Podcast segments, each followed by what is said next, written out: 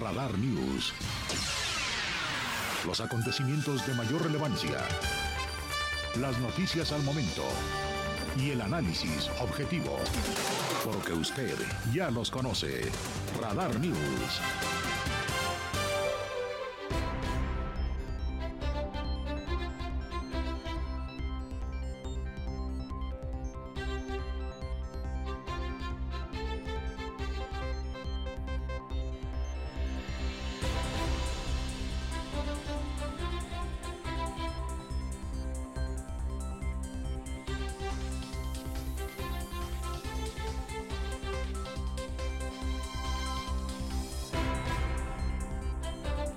¿Cómo están? Muy buenas tardes, qué gusto saludarle en una nueva emisión de Radar News, la una de la tarde. Un privilegio poder estar con la mejor audiencia, la más importante en calidad y cantidad del centro del país y en Querétaro, en la radio informativa. Que tengan un gran fin de semana. Para muchos comienza puente por el día de Todos Santos y los fieles difuntos, la gran tradición mexicana del Día de Muertos. Hoy miles y miles de fieles en templos, parroquias y catedrales venerando a San Judas Tadeo y ya más de 100 mil personas desde el día de ayer por la noche y a lo largo de toda esta jornada, madrugada y tarde, en la capilla de la Noria, dedicada a la veneración del santo de las causas imposibles, el apóstol San Judas Tadeo. Hoy con mucho, mucho que compartirle en la actualidad de Querétaro, como siempre, todo lo que está ocurriendo aquí en el país, en el mundo, los deportes con Víctor Monroy. Vaya revolquiza le pusieron al Toluca. Yo era de los que pensaban de ese 45.8% de la encuesta que sacamos antier en el Twitter arroba Andrés Esteves pensando en que el chorizo power, eh, el diablo rojo, como le quieran llamar al Toluca, podría ser campeón del fútbol mexicano, pero resulta que la eficiencia del cuadro del también vecino estado de Hidalgo fue muy contundente. Y esa es la palabra. Atinados, contundentes, demoledores en la portería. Mientras Toluca fallaba y fallaba goles en la primera parte, dos exgallos tuvieron unas clarísimas Zambetso y Marcel Ruiz y otras que se les fueron ante eh, la eficacia goleadora del cuadro de Pachuca. Pues yo creo que ya determinó quién es el campeón del fútbol mexicano, ¿no? No hay mucho que decir, mi chuchote. ¿Eh? 5-1. Vaya cosa. El Gran Premio de México. Vamos a estar en el lugar de la noticia aquí, como siempre, con nuestro enviado especial al Autódromo de la Ciudad de México, en directo en un rato más, la previa en el primer día de la Fórmula 1 allá en la capital de la República Mexicana. Tenemos pues un programa muy interesante.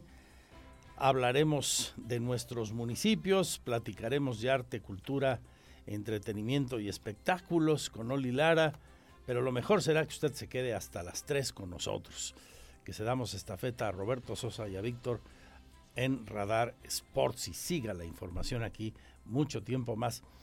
Son las 3 con 4, por favor interactúen con nosotros, sus puntos de vista, sus opiniones son las más importantes mi Twitter arroba Andrés Esteves MX, fanpage Magazine TV Cro o andresesteves.mx, misma esta última la web con las noticias y nuestro canal en streaming, siempre a toda hora, fin de semana, cuando sea 24 por 7 con la información actualizada y el canal transmitiendo cosas de interés.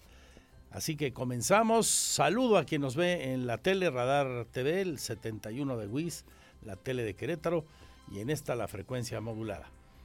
Comenzamos con el primer sumario de noticias enseguida.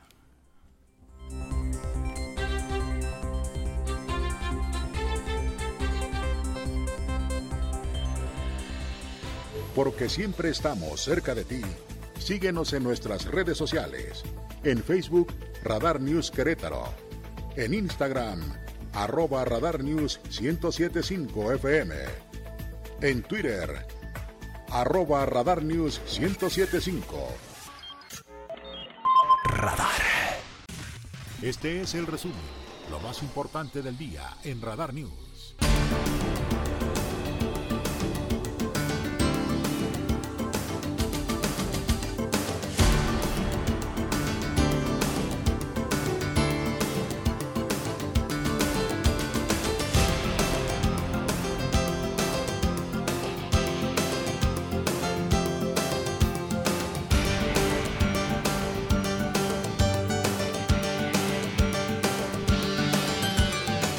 Lo más destacado de la información en nuestro primer resumen de noticias.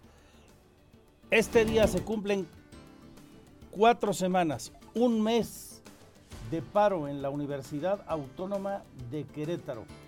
El paro más grande en la historia de nuestra máxima casa de estudios.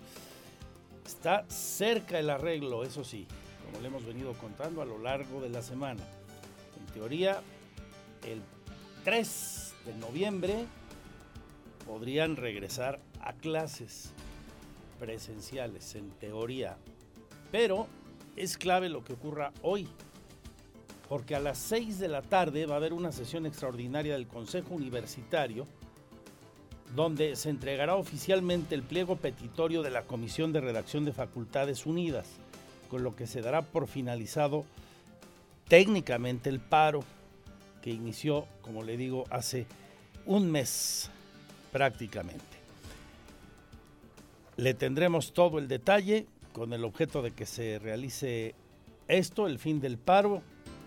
Se compromete el movimiento estudiantil Facultades Unidas a permitir el acceso al campus durante el tiempo que sea necesario a quienes integran el Consejo Universitario, así como a personal administrativo necesario con el objeto de que estos lleven a cabo sesiones extraordinarias de consejo que tienen lugar, están programadas, como le digo, para el día de hoy. Así que finalmente parece que ahora sí la luz al final del túnel está muy cerca para darle solución a este dilatado conflicto, con una causa más que justificada, poner un alto a las acciones deplorables contra las mujeres o cualquiera en la universidad que tienen que ver con el acoso sexual. En cualquiera de sus versiones, desde las más tímidas y aparentemente inocentes hasta algunas deplorables, repugnantes como la de la violación. Poner fin a esto y ojalá del movimiento quede para toda la sociedad. He dicho esto es lo más importante, también un mensaje claro hay que parar esto en todo Querétaro, ahí donde estemos, en el hogar, en el centro de trabajo, en el lugar de diversión, en la escuela pública o privada, donde sea.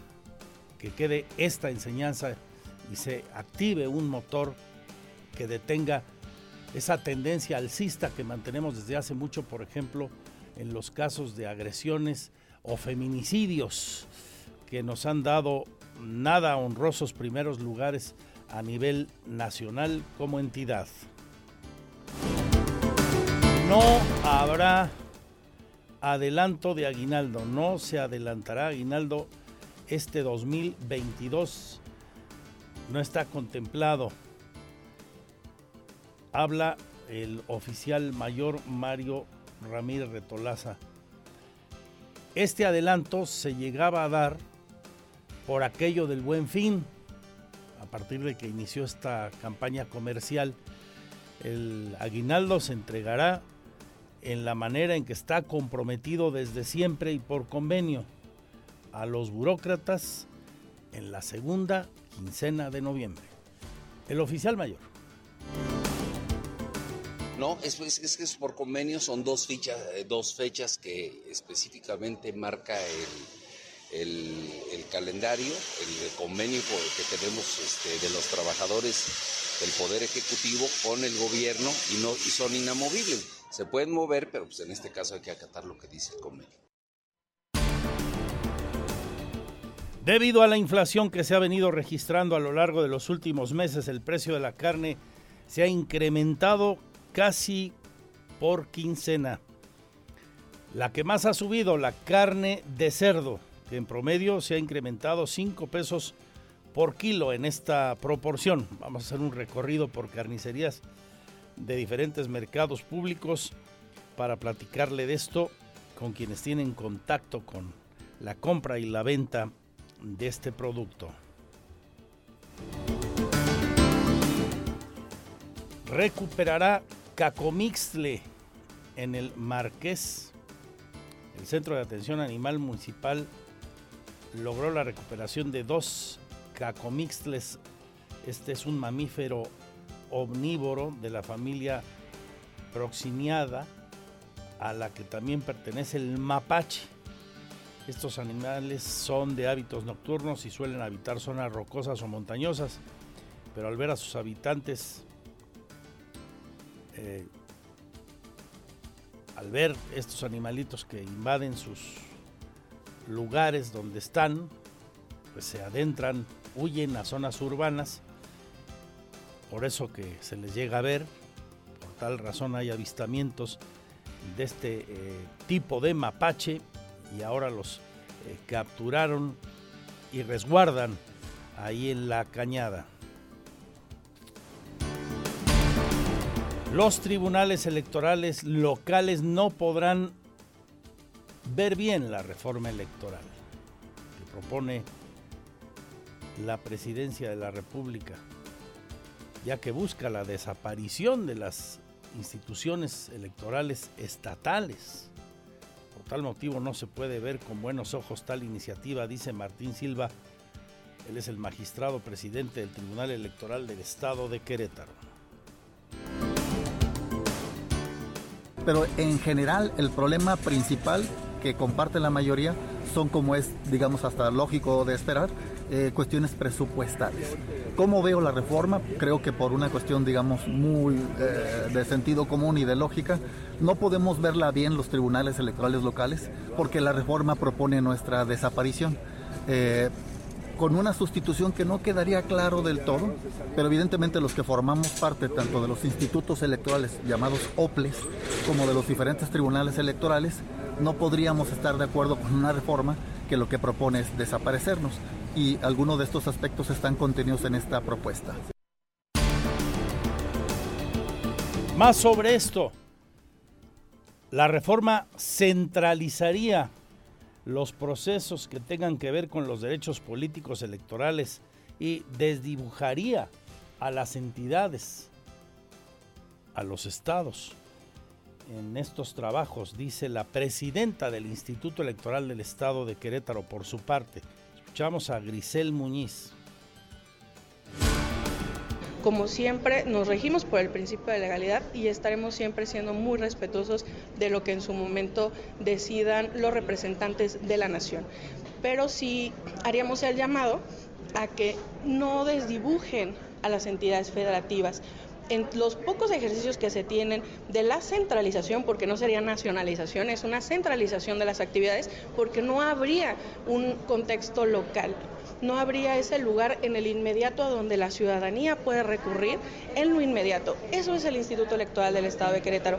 Ante cualquier circunstancia que se tenga en el marco de los derechos político-electorales, tanto para partidos políticos como para la ciudadanía en general, estamos aquí, cercanos. Trabaja la UCB en reforzar aprendizaje a estudiantes. La Subcoordinación de Gestión Administrativa destaca que la autoridad trabaja con esta estrategia, dicen que es integral para mejorar y reforzar el aprendizaje después de la pandemia. Habla su titular, Maribel Rodríguez las estrategias que en colectivo acuerdan para atender eh, los aprendizajes de los alumnos, para mejorarlos, para buscar mejores estrategias que nos permitan recuperar a estos estudiantes que seguramente varios de ellos durante los meses anteriores no tuvieron la mejor conexión o la mejor relación con la escuela por la contingencia sanitaria. Hoy en este Consejo Técnico de primera sesión ordinaria tiene el propósito de que los maestros revisen ya una vez realizado el diagnóstico cuáles son aquellas situaciones que, que ameritan de una atención urgente y prioritaria. Comenzó hoy la campaña estatal para colectar abrigo este invierno para las personas más necesitadas en condición de vulnerabilidad. La presidenta del DIF estatal, Car Herrera de Curi, arrancó este importante trabajo. Ojalá que todos podamos colaborar. Es momento de ser generosos porque con su generosidad y su ayuda tenemos un Querétaro humano que nos conduce al siguiente nivel. Nuestros centros de acopio están abiertos a partir de hoy de 8 de la mañana a 3 de la tarde para recibir su donativo. Los esperamos en las oficinas del DIF estatal en Casa de Cala, en el CRIC y en las instalaciones de la planta de almacenamiento en Avenida Universidad. La campaña a nivel estatal Ojalá, ya digo que todos podamos colaborar. Tendremos mucha información también, como siempre, y de nuestros municipios. Iremos igual a Jalpan que a la zona metropolitana. Estaremos con toda la actualidad de trascendencia. O a Tolimán, donde la sequía afecta ya a más de 10 mil personas que habitan particularmente en las zonas indígenas.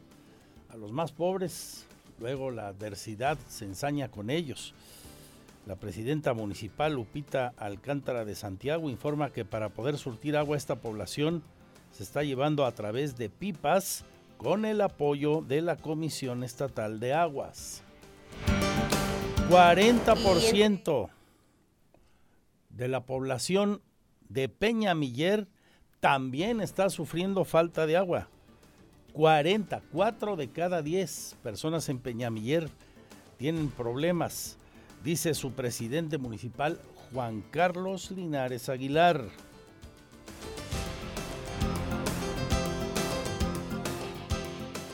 Eh, esa problemática, desgraciadamente, digo, el municipio no nos damos abasto para surtir el, vital líquido a las comunidades, pero también tenemos mucho apoyo de la, de la CEA. En algunas comunidades los atienden ellos, nosotros en otro, pero pues estamos cubriendo ahí este, este, esta problemática que se nos ha dado en, prácticamente todo el estado, porque pues sí no, no nos llovió como, como el año pasado y pues la ciudadanía requiere de este, de este apoyo. Que la CEA llevándoles pipas de agua y apoyo a la gente de Tolimán y Peñamiller por esta sequía. Vamos ahora a El Marqués, donde proyectarán películas. Qué experiencia tan interesante, eh, para algunos escalofriante. Van a proyectar películas en uno de sus panteones como parte de las actividades del Día de Muertos, ahí en el Marqués a través del Instituto Municipal de la Juventud, se estarán eh, pasando tres películas en el Panteón de la Cañada, por si usted está interesado, por si usted quiere vivir esta singular experiencia, será los días sábado y domingo 30, además del martes primero. El evento es gratuito para toda la familia las funciones el sábado 29 con la película Eso, el domingo 30 la entrañable Coco y el martes primero Scooby-Doo. Las funciones los tres días a las siete y media de la tarde. Aquí en Querétaro, la Secretaría de Servicios Públicos llevó a cabo un festival de adopciones para el personal del centro cívico destacando que se busca promover la adopción y tenencia de mascotas. Se dieron en adopción en lo que va del año ya 150 perros y gatos a diferentes personas, no solo al personal del centro cívico, sino a gente del público en general, ciudadanos que han ido a por un gatito o un perrito. No compre, vaya y adopte. Hay instancias distintas y verá que amorosos son los perritos, los gatitos adoptados, singularmente amorosos. Más de Querétaro, el tercer contrato de alumbrado público que realizó el gobierno capitalino por 58 millones de pesos reporta ya un avance del 55%. Van a concluir en enero de instalar esas luminarias para beneficiar a 109 colonias. Habla la, habla la secretaria de Obras Públicas, Oriana López. Y pues bueno, este ya es el tercer contrato a lo largo de estos cuatro años que tenemos trabajando con el alcalde y eh, pues eh, ya este contrato eh, es por una suma de más de 58 millones de pesos. Iniciamos el 16 de mayo, tenemos previsto terminar en el mes de enero. El avance que llevamos al día de hoy es del 55%, atendiendo 109 colonias en, en este total del, del contrato. Y este, pues bueno, ¿qué atenderíamos en estas 109 colonias? Son eh, 3.736 puntos de luz adicionales a los que se tienen en las mismas. De la información nacional y a destacar, hoy el presidente anda en el norte de la República, en Baja California Sur, Ahí fue cuestionado sobre la gira de su secretario de gobernación para promover las reformas a las leyes en el tema de la presencia de los militares hasta el 2025 en labores de seguridad pública. Y lejos de cuestionar algún problema o algún encono que se haya dado entre Adán Augusto y algún gobernador o gobernadora, le pide que siga visitando a los congresos locales para conocer sus determinaciones y orientarlos respecto a la necesidad de que esto sea aprobado. Yo le he pedido al secretario de gobernación que no nos quedemos con los 17, que se vaya a todos los congresos locales para saber quién es quién y que también los legisladores locales asuman su responsabilidad, a ver si van a votar como representantes del pueblo o como representantes de los partidos, si van a votar por consigna o van a votar pensando en la seguridad de la gente. Y al volver nos iremos hasta los pits del Autódromo de la Ciudad de México, allá en directo para ustedes la previa al Gran Premio de México. De hecho, hoy, primer día de trabajos, primer día de pruebas de clasificación, deseando el mayor de los éxitos, particularmente al Checo Pérez. Sería padrísimo que un mexicano ganara en casa, ganara el Gran Premio de México. Claro, Radar News, la segunda emisión. ¿Quién más en el lugar de la noticia como a usted le gusta? Aquí no hay refritos, lo de hoy o lo que vendrá en las siguientes horas. Quédese con nosotros hasta las 3. Gracias por su confianza.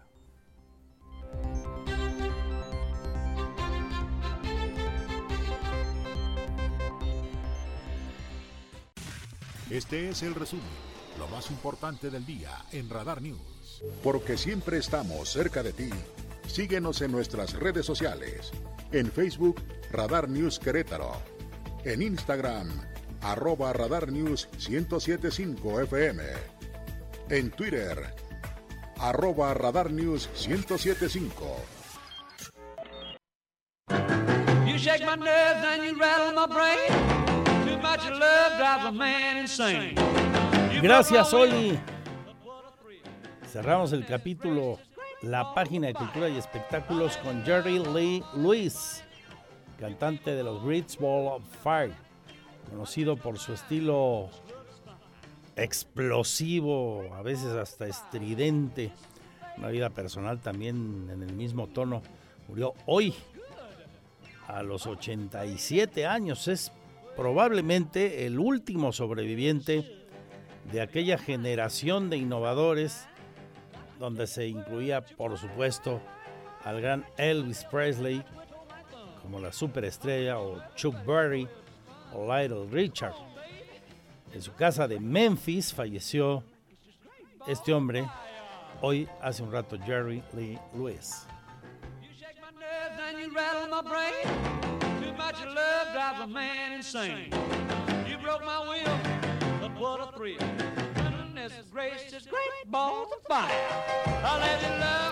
Y hoy cumpleaños un romántico, 59 años, una de las grandes estrellas contemporáneas del pop italiano y también en español, Eros Ramazzotti, Romano El, quizá junto a Laura Pausini y Andrea Bocelli, los estrellas de su generación, como vendedores de discos, ¿no? Digo, la voz de Bocelli, nada que ver, como vendedores de discos, estos tres en la, en la última etapa del siglo XX y los principios de este 21 y por supuesto siguen siendo muy, muy exitosos. Los tres. Muy bien. Rugen durísimo los motores. Nos iremos hasta los pits. Ahí al autódromo de la Ciudad de México donde está Radar News, la segunda emisión en el lugar de la noticia al volver y mucho más de nuestra actualidad. Y a propósito de lo que decía hace un ratito mi estimada Oli, no dejen de darse una vueltecita ahí por Plaza de Armas. Está hermosísimo el altar de muertos. Ayer comentábamos de él. Es una réplica de lo que se va a instalar en Madrid también. Querétaro, recordemos, ganó un concurso con este altar y va a estar en Madrid. Será instalado en las próximas horas. Allá anda Adriana Vega, la secretaria de Turismo del Gobierno del Estado. Y hoy por la tarde el municipio inaugura el paseo de Día de Muertos y otros adornos con motivo de esta tradición mexicana sobre la calle de Madero y también en los jardines próximos, el Guerrero, el Cenea. Entonces, bien vale la pena este fin de semana darse una vuelta por el centro histórico de Querétaro. Casi 15 minutos solamente nos separan de las dos. Mi Twitter arroba Andrés Esteves MX. Y ustedes lo mejor de este programa. Otra mujer, igual que tú, no puede haber. Porque siempre estamos cerca de ti. Síguenos en nuestras redes sociales. En Facebook, Radar News Querétaro. En Instagram, arroba Radar News 1075 FM. En Twitter, arroba Radar News 1075. Radar.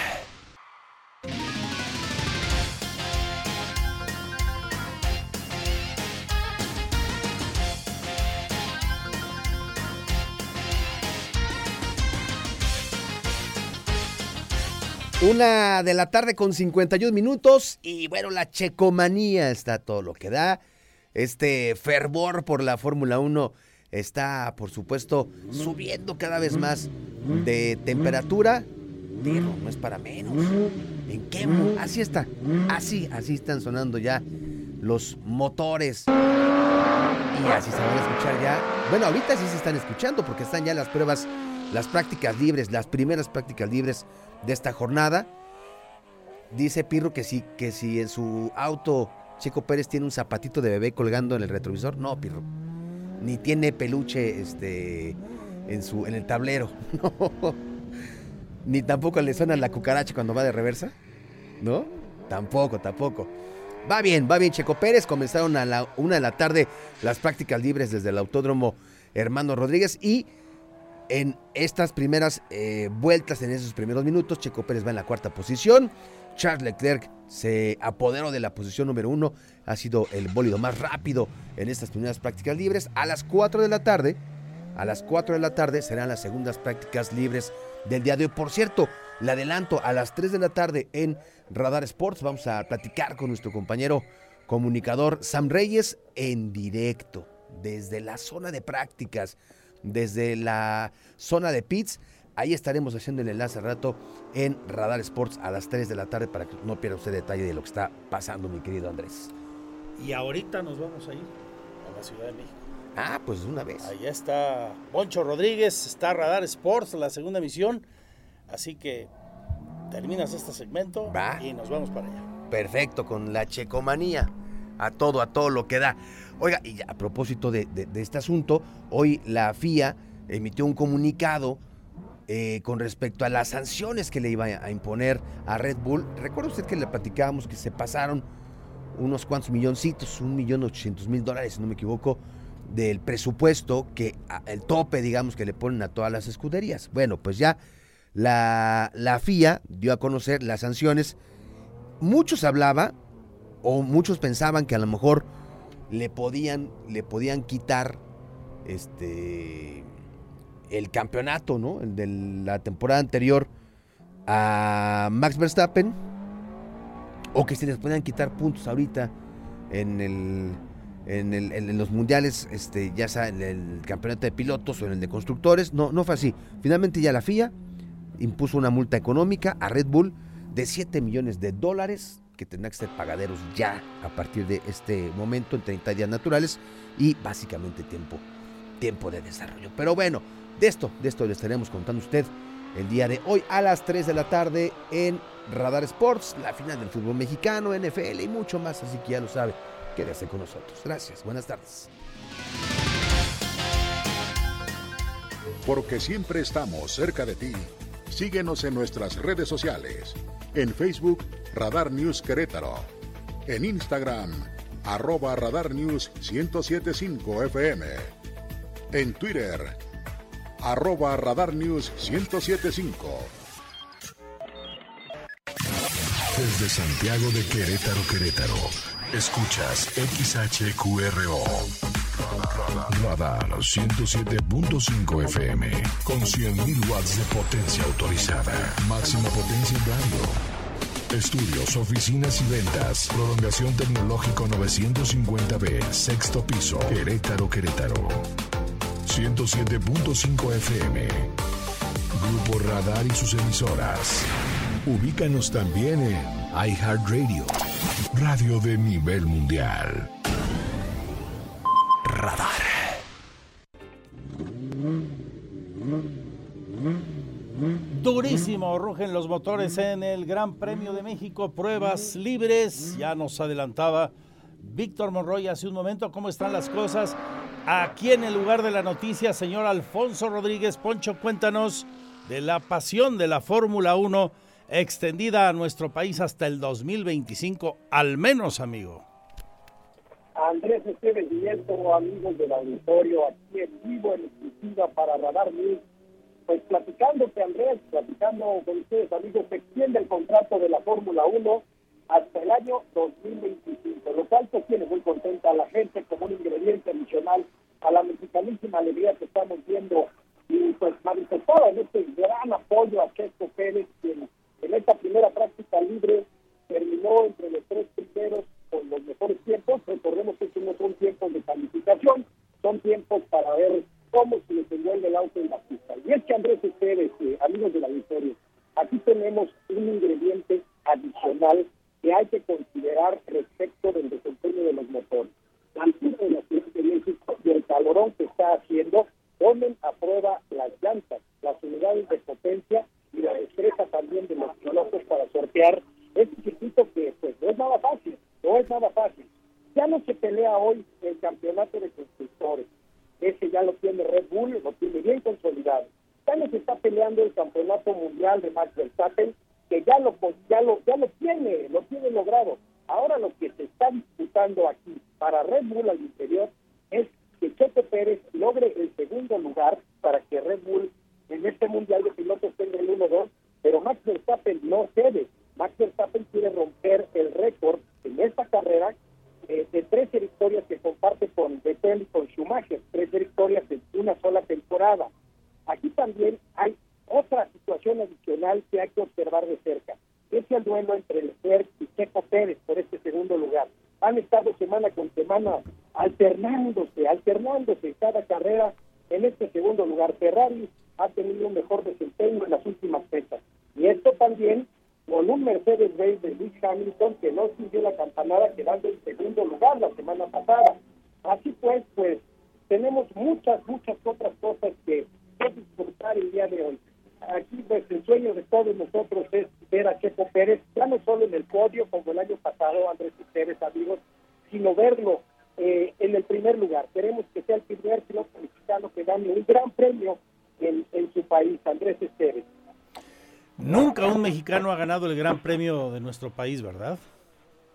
No, señor, eh, lo, lo más lejos que ha llegado alguien fue el, el Checo Pérez el año pasado en tercer lugar, contra todos los pronósticos logró ese podio. Pero ahora tenemos una gran posibilidad, gran posibilidad de que Checo Pérez eh, alcance esa primera posición. Él está muy concentrado, él está muy, muy prendido, se le ha escuchado en las ruedas de prensa, muy Poncho. por la gente. Sí, Andrés. Poncho, ¿tú crees que Red Bull, eh, me queda claro lo que dices, eh, de que Verstappen, obviamente su compañero, quiere romper este, el récord de más premios ganados en una temporada, pero todavía quedan algunos por disputarse. ¿Crees que Red Bull dé la señal para que el equipo ahora trabaje para Checo Pérez y no para Verstappen? Honestamente, honestamente creo que no. ¿No? Y, y esto me repite, no, esto me, me remite también por ahí cuando Checo Pérez, ¿te acuerdas que ganó el Gran Premio en Mónaco, uno muy importante, Sí. donde donde dijo, donde dijo este la propia escudería en voz de eh, en- en, en- en voz de Christian Horner, el, el director técnico de- de- del equipo, dijo, esta escudería se llama Red Bull, no se llama Max Verstappen ni Checo Pérez, que compitan. Y como que han vuelto a insistir en esta situación, que compitan. Y Checo, pues Checo viene a competir, él, él por ahí comentó, dice, no me hace ningún favor nadie y yo tampoco le hago ahora a alguien un favor. ¿Sale? Firmé mi contrato este, antes de ganar el Gran Premio de Mónaco, pudo haber sido en mejores condiciones si lo hubiera firmado después. Sin embargo, pues yo no dejo en mi intención de ganar la carrera en mi país, lo quiero ganar y este y pues por otro lado Verstappen dice yo quiero eh, romper el récord con mucha sencillez y mucha humildad este, en los comentarios, pero se nota que entre compañeros que también hay una sana competencia, que es por el bien del espectáculo, Andrés Estel. Que obviamente sobra decirlo, pero no está de más. Vamos todos con el checo, ojalá se le haga, ojalá se le haga ganar el gran premio y que veamos de qué cuero salen más correas, Poncho Rodríguez. Así es, Andrés y pues habrá que ver también muy de cerca a Luis Hamilton, que viene dando lata. Ya Luis Hamilton ha tenido una rivalidad interesante en la temporada anterior y en esta temporada, pues renace esta, esta rivalidad con Checo Pérez. Y bueno, pues la que mencionábamos al principio de esta intervención, eh, Charles Leclerc, la escudería Ferrari, también tiene deseos de ganar. Aquí no hay eh, favoritismos, aquí la política no incide dentro de la pista, es la destreza del piloto, la calidad de los vehículos, el factor suerte, el factor equipo en los pits, eh, la posición que se tenga mañana en la pole position, esperemos que sea una posición buena para nuestro piloto, y pues habrá que ver, habrá que ver, mi querido Andrés Pérez, nuestro gran deseo es que gane Checo Pérez y que pues nos dé una gran alegría a todos los mexicanos. Ya sabes que aquí, bueno, el relajo y la gente está fascinada, somos A todo lo que da. en echarle alegría mi querido Andrés Pérez. Oye, Poncho Rodríguez, bueno, mm, eh, terminan entonces eh, ya las pruebas eh, libres. El mejor tiempo lo hizo Carlos Sainz, el español de Ferrari. Luego, luego Leclerc, también de Ferrari. Y el tercer mejor tiempo libre para Checo Pérez, 12 segundos más que Carlos Sainz. Bueno, pues mañana las de clasificación y el domingo la gran fiesta en la gran carpa mexicana. Y ahí estamos con Radar Sports y Poncho Rodríguez. Un abrazo y sigue disfrutando. Cualquier eh, cosa digna de comentarse antes de que concluyamos. Vuelvo contigo. Claro que sí, mi querido Andrés Pérez, pues aquí estamos en exclusiva Venga. para Radar desde el lugar de la noticia. Muchas gracias. Gracias, Poncho. Y recuerden, en un rato más regresaremos con Radar Sports y también hasta el lugar de la noticia en el Gran Premio de México. Las 2 de la tarde con 8 minutos, 2 con 8. Y estamos en la segunda emisión de este viernes. El día de hoy por la tarde a las 6 se llevará a cabo la sesión extraordinaria del Consejo Universitario de la UAC.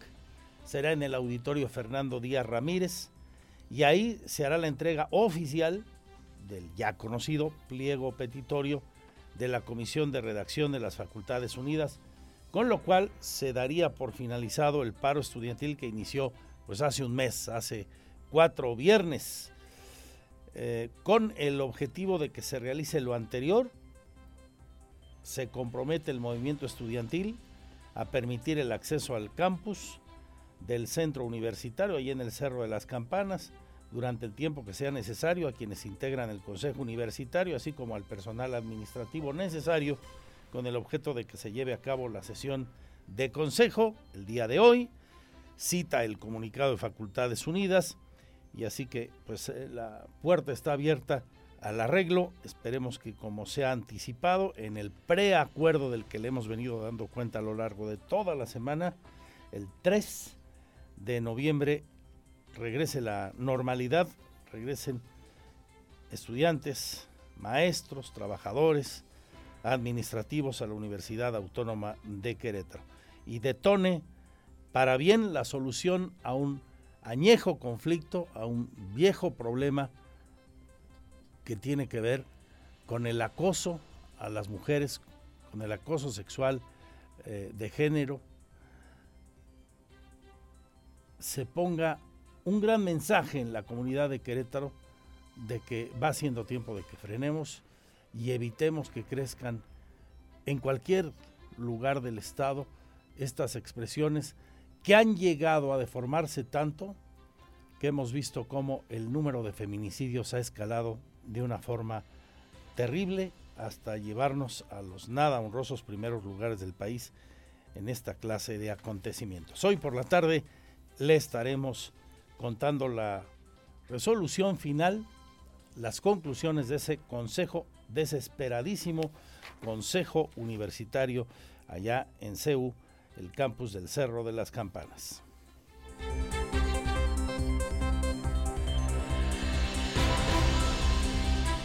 En el debate también la pretendida reforma electoral, la iniciativa del presidente y Morena.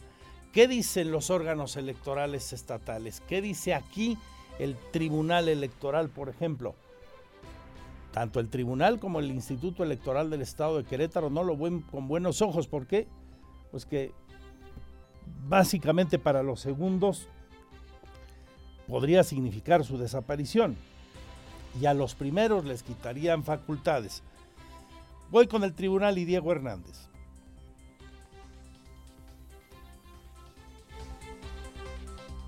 Los tribunales electorales locales no podrían ver bien la reforma electoral que se propone, ya que busca la desaparición de estas instancias, explicó Martín Silva, magistrado presidente del Tribunal Electoral del Estado de Querétaro. Además, añadió que la sustitución que se plantea no queda clara en este momento.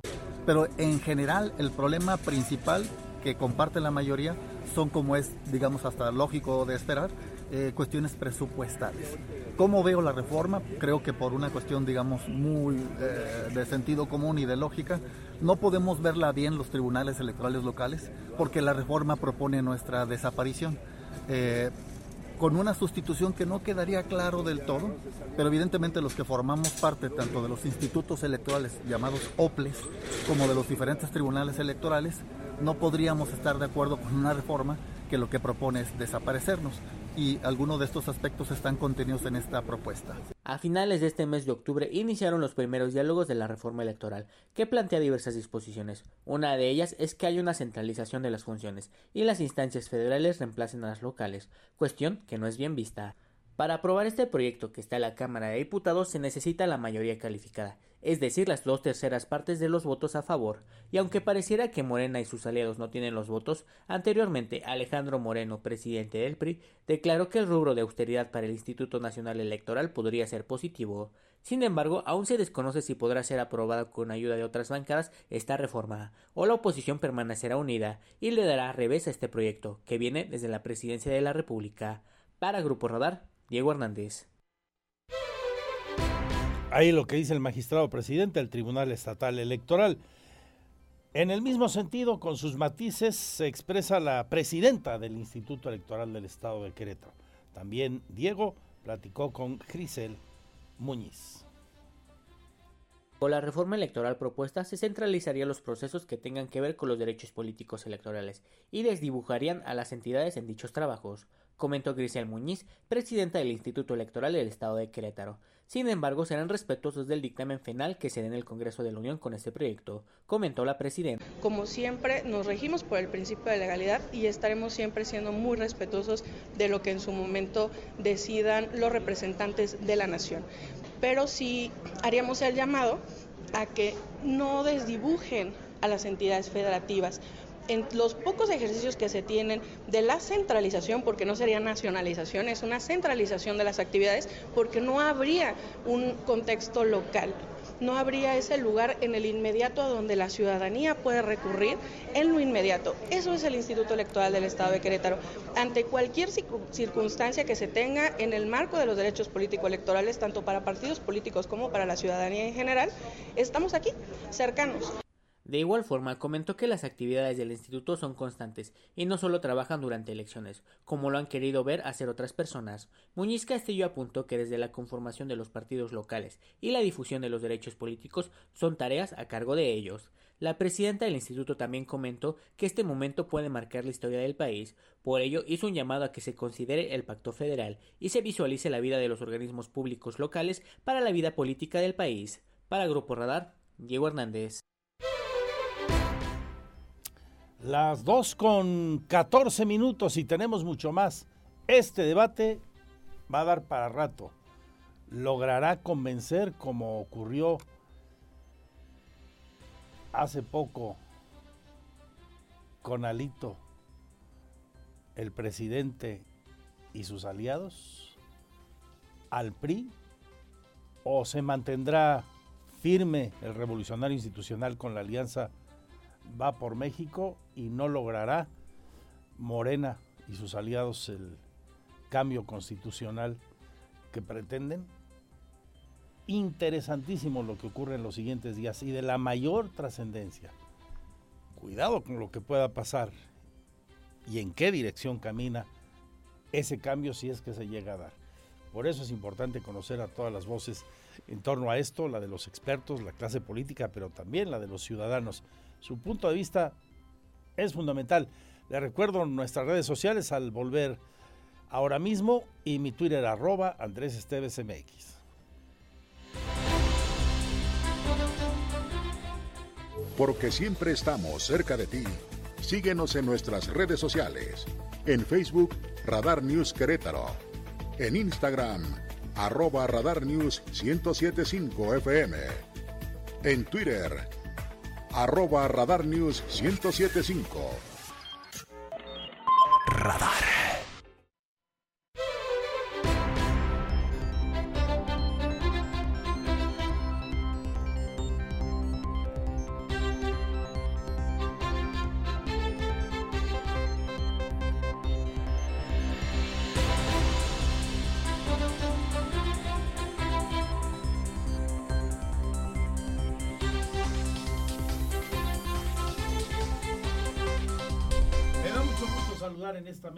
Trabajo a la secretaria de Educación, Marta Elena Soto, y más cuando pues hay temas de la mayor importancia, siempre tiene el sector educativo temas en este sentido, pero eh, en la coyuntura del día particularmente.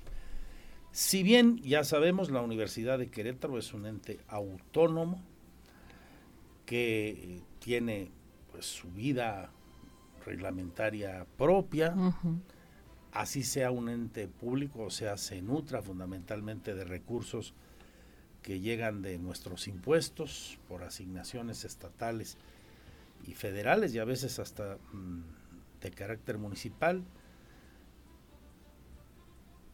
El sector educativo, la cabeza del sector educativo, por tanto, eh, tiene una vinculación y una presencia en el Consejo Universitario que hace eh, de esta área del gobierno un jugador importante, fundamental en el tema de la educación, más allá del nivel del que se trate y de la instancia de la que queramos hablar. Parece que la luz al final del túnel, hoy por la tarde en sesión de consejo, podría terminar con el paro, el más largo en la historia de la universidad como paro. Así es. ¿Qué piensa de lo que está ocurriendo? Pues a nosotros nos da mucho gusto, mucho gusto que, que esto esté sucediendo. Creo que las manos extendidas tanto del el grupo de, estudiantes que, estaban en paro y están en paro y la, y la propia rectora que creo que se estaban extendiendo la mano, hoy la están estrechando y creo que el Consejo Universitario será el mejor marco porque recordemos que es la autoridad eh, más importante que tiene la, un- la universidad, es el, el órgano de gobierno de la propia universidad. Eh, qué bueno que se, que se resuelva esto ante, ante los ojos de todos los consejeros y consejeras que no dejan de ser representantes de toda la comunidad universitaria, no solamente estudiantes, sino maestros. Entonces, para nosotros es un motivo de mucho gusto eh, que nuestra máxima casa de estudios esté generando las condiciones de negociación. Como sabemos, lo recordaba ahora mismo, el, el gobierno del Estado tiene presencia en el Consejo. Así es. Eh, ha mantenido una actitud de, observante, respetuosa, distante eh, más en que el distante. conflicto. Más que distante, eh, yo eh, debo comentar, bueno, no solamente como secretaria de Educación, yo también soy universitaria, soy maestra de tiempo completo de la, de la universidad desde muchos años y continuamente estoy en contacto con, con la doctora para preguntarle cómo van las cosas, etcétera. Quizá no fue la mejor, la mejor palabra distante. Observante a la distancia. Y respetuoso sobre todo, ¿no? respetuosos de, de las decisiones que tomen Exacto. las partes. Esa, para- para esa es, muy clarito. esa es la posición, ¿no? Estar siempre Así lo pidió al el pendiente. gobernador incluso. Exacto. Ahora, ¿irá usted hoy al consejo? Eh, no, no he llegado todavía a mi oficina, he estado en eventos eh, hacia afuera, me, me comentan que ya está el- la convocatoria hecha a mi persona. Eh, me parece que se van a tomar decisiones muy importantes y en este ámbito y en esta trayectoria de respeto que hemos tenido a, la situación que guarda hoy la Universidad Autónoma de Querétaro, me parece que es mucho más sano eh, que nosotros sigamos con esta visión respetuosa y no iré hoy al Consejo precisamente por esta situación, para que los universitarios en su calidad eh, de universitarios, autoridades, paristas y el propio Consejo, insisto, eh, tengan el, espacio eh, de respeto de parte de nosotros. Que no vaya a sentir alguien por ahí, hablando en términos muy coloquiales, que la secretaria de Educación y o el gobierno del Estado quieren mecer la cuna hacia algún lado. Eso es lo que hemos querido evitar de todas maneras, ¿no? Estar siempre expectantes, siempre eh, informados, por supuesto. Insisto, me comunico de manera continua con, con la doctora Tere García Gasca, eh, pero siempre en esta actitud, insisto, de respeto a nuestra máxima casa de estudios.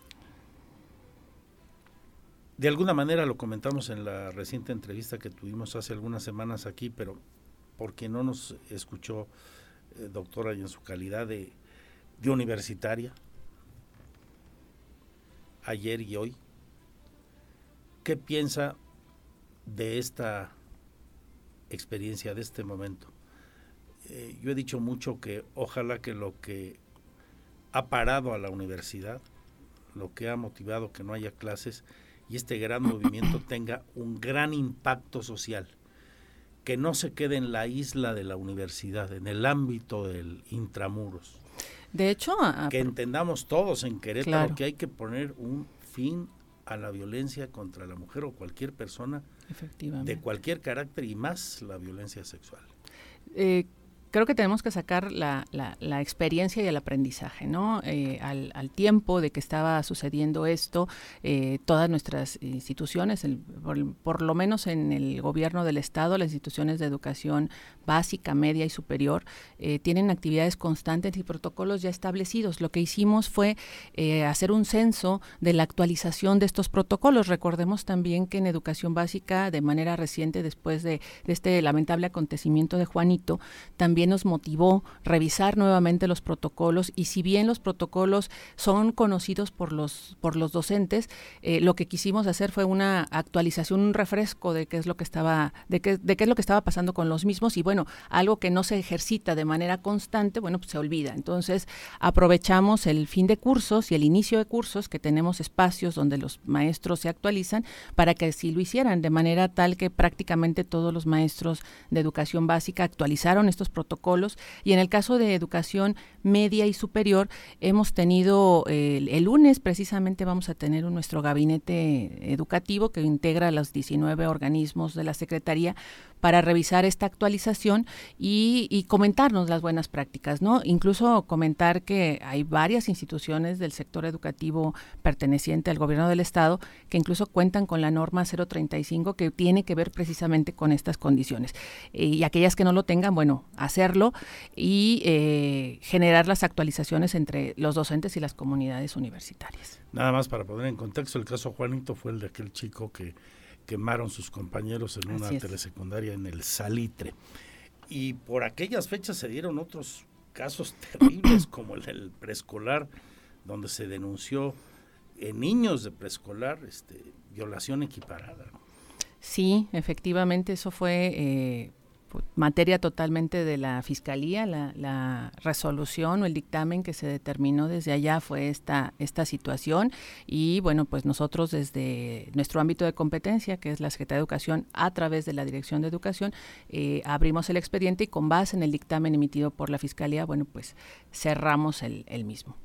Doctora, con eso que me platica de los trabajos que se están haciendo, sé que es muy pronto, no han pasado tantos meses, pero ya podemos pensar que puede haber resultados en el corto plazo para abatir, para disminuir el problema del bullying en cualquiera de sus manifestaciones?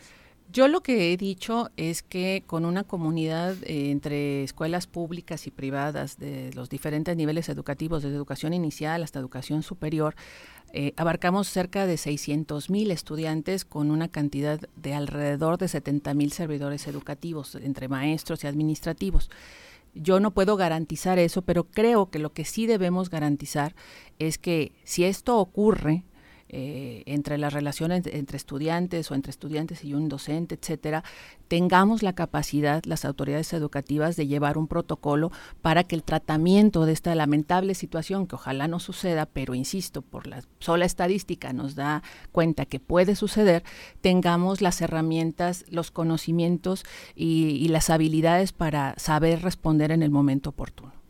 Estamos con la secretaria de Educación del Gobierno de Querétaro, hablando de los grandes temas hoy eh, del ámbito social, educativo. Y si me permite, vamos a una pausa para charlar ahora de este proceso que inició también hace algunas semanas para tratar de recuperar el tiempo perdido a causa de la pandemia, sobre todo en el ámbito de la calidad educativa, del aprovechamiento. Con eh, la doctora María, este, Marta Elena Soto y ustedes, lo mejor del programa en unos minutitos. Porque siempre estamos cerca de ti. Síguenos en nuestras redes sociales. En Facebook, Radar News Querétaro. En Instagram, arroba Radar News 1075 FM. En Twitter, arroba Radar News 1075. Platicando con la doctora Martelena Soto, secretaria de Educación del Estado de Querétaro, en otros temas de eh, coyuntura muy importantes hoy. ¿Cómo va la escuela de tiempo completo? Pues muy bien, muy bien. Eh, afortunadamente en Querétaro somos, eh, hasta donde yo tengo noticia, el primer estado que empieza a operar esta, esta estrategia.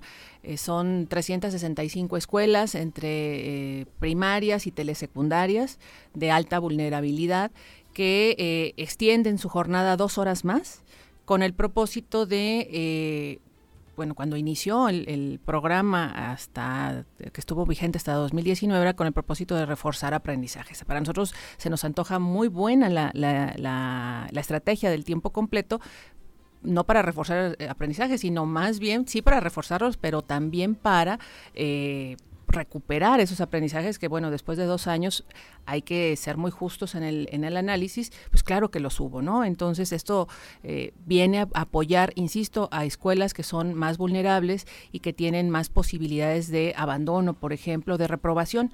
Eh, se recuperaron las 365 escuelas que quedaron eh, pues un poco sin conocer qué era lo que iba a pasar y el gobernador, si, si usted recuerda, el 4 de marzo, eh, avisa precisamente que Querétaro recuperamos ese proyecto y lo vamos a encaminar en dos sentidos. Vamos a hacerlo a la queretana. En primer lugar, eh, trabajar los, los conocimientos STEM, ¿no? La perspectiva STEM de ciencia, tecnología, eh, ingeniería y matemáticas.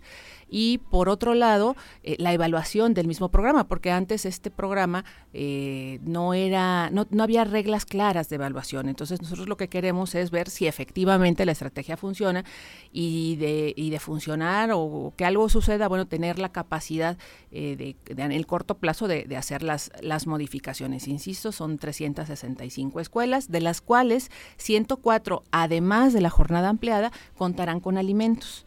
Esto ayuda, insisto, el, el objetivo es totalmente educacional, pero trae eh, consecuencias muy buenas adicionales, ¿no? El caso de este alimento que pueden tener los estudiantes y también muchas veces quien nos apoya en la elaboración de los alimentos son los padres y las madres de familia y hay un reconocimiento económico por ello. Entonces también ahí hay un círculo virtuoso eh, que nos ayuda a mejorar Supongo en comunidades sobre en todo. comunidades sobre todo, claro, claro, por supuesto. Entonces ahí nos ayudan los papás, las mamás. También hay un reconocimiento económico a la jornada empleada de los de los docentes, de los administrativos, del director o la directora. Y bueno, pues con eso tenemos también aquellos papás que a lo mejor no se involucren a apoyar en esta situación, también tienen la confianza de que sus hijos están en la escuela, están estudiando, están comidos en estas 104 escuelas, están en un espacio seguro, mientras ellos, muchos de ellos, están trabajando, por ejemplo.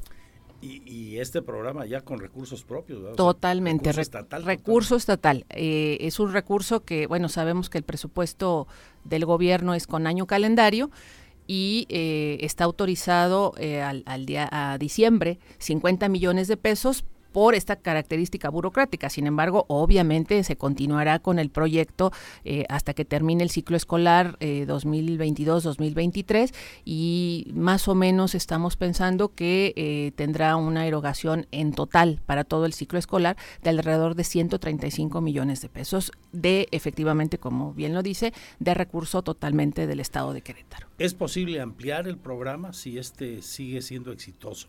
nosotros este así lo así lo queremos y, así lo creemos. Estamos estamos de acuerdo que se necesita insisto es es muy complicado que estas pérdidas de aprendizaje ya lo he dicho muchas veces eh, se desarrollen en un curso de verano es, es complicado no que hay eso manera. suceda. exacto Sí, sí. entonces sí es es una De por sí estrategia es poco tiempo y pocas horas. ¿no? Exacto, a largo plazo, tiene que ser a largo plazo y esta es una de las estrategias. Hay muchas más estrategias que se, que se realizan, pero estas impactan de manera muy sensible a las comunidades, insisto, que tienen mayor, mayor posibilidad de que no terminen los niños la escuela. Hoy justamente transmitíamos al arrancar en el primer sumario la información de que se realizó la sesión ordinaria del Consejo Técnico. Evaluaron todo esto, supongo. Este, en eso sí, es, es, esto es hoy, efectivamente están, están evaluando eso y también otra de las cosas que están haciendo en el Consejo Técnico es la capacitación para el nuevo programa educativo que recordemos hubo un amparo por ahí que detuvo Ya- ya el programa conocemos. piloto. Eh, conocemos los grandes lo- los grandes referentes, ¿no? Los marcos teóricos, los Pero marcos conceptuales. ¿SEP Federal todavía no envía completo el, el- el diseño? Parte del diseño, esa es la propuesta de la Secretaría, que es que parte del diseño se ha confeccionado a lo largo de todo este año Ujú. junto con los docentes, precisamente. Incluso nosotros ahí vemos una, un área de oportunidad impresionante que estoy segura que los maestros nos van a apoyar porque podemos incidir con crítica, análisis y, y meterle incluso contenido local. Esto que dices es bien importante, platicando mucho sobre la educación en el Estado con gente que, que sabe, como usted, del tema, porque son eh, o han sido académicos, algunos de ellos ya maestros jubilados, como nuestro colaborador en Magazine, el maestro Jesús eh, Joaquín Córdoba, Jesús Joaquín Córdoba, dicen, es que los pro- programas educativos nacionales, entre otros problemas, tienen en, en este ADN de ser tan centralistas, eh, la visión de que tienen que ser parejos. ¿Cómo va a tener la misma problemática un maestro de una escuela en la reforma agraria o en la colonia Claro. cimatario Claro. que en Neblinas Exacto, exacto. o en Tancoyol o en Charape de los Pelones? O sea, no puede ser y, y el país ha estandarizado los criterios de una manera muy torpe. Eh, la, la, oportunidad la tenemos ahí. Yo estoy, y eso lo hemos platicado mucho con los maestros en UCB, con el maestro Raúl, con la maestra Maribel, que son los encargados de esta parte, de aprovechar la oportunidad de, de introducir estos contenidos locales que afianzan nuestra identidad y aparte atienden efectivamente problemáticas muy características de cada una de, las región. regiones en el estado. Gracias, doctora Marta Elena Soto. Y este quedamos al pendiente de las conclusiones hoy de la reunión del Consejo Técnico, de la reunión por la tarde capital del Consejo Universitario y que tengamos, tengamos pronto el regreso a clases en, en la UAC. Quedamos como ustedes observantes y respetuosos. Así es pero entusiasmados con que llegue la solución. Y tenemos mucho más, mi Twitter, arroba Andrés Esteves MX.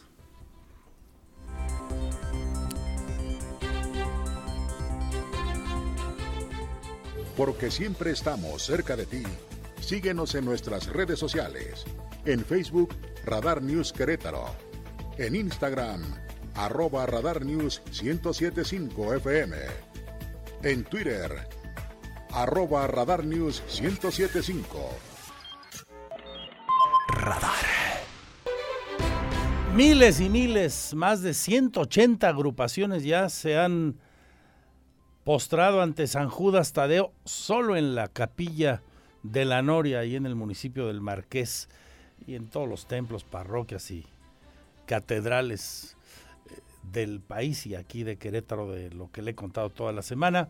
Disfruten mucho el fin de semana. Cita imperdible desde hoy y hasta el 2 de noviembre el altar de muertos de esencia otomí que se ha instalado en Plaza de Armas, el andador con motivo del Día de Muertos y todas las ofrendas y, toda la policromía de la cultura prehispánica en eh, el andador de Madero y en varias de las calles del centro histórico. Hay que ir al centro, hay que hacer vivas nuestras tradiciones. Hay eventos en la pirámide, en Corregidora, en la Cañada también espléndidos, en el Marqués y ahí donde usted nos escucha en el municipio que corresponda seguramente también conocerá de alguna agenda cultural a propósito de estos días de fiesta mexicana, de tradición. Cuídense mucho, disfruten, que gane el Checo Pérez el domingo. Yo sigo con la información en mis redes sociales y en andresesteves.mx eh, con la web y el canal en streaming. Aquí se queda el más potente programa de la radio deportiva. Nos vamos de nuevo de regreso hasta el Autódromo de la Ciudad de México, entre otras cosas con Roberto Sosa y Víctor Morroy. En nombre de mis compañeros y compañeras, gracias. Chuchote en la producción, Chuchote Salinas, no, Ramírez, ¿verdad? Saludos, Alina, anda en la sierra, dice. Allá nos escucha a través de Facebook. Bueno, don Pirro, señor Hernández, vámonos. Jubilosos. Salud y suerte. Adiós, adiós. Y un toque de poesía y sabiduría, pues yo abajo con fantasías. Recuerda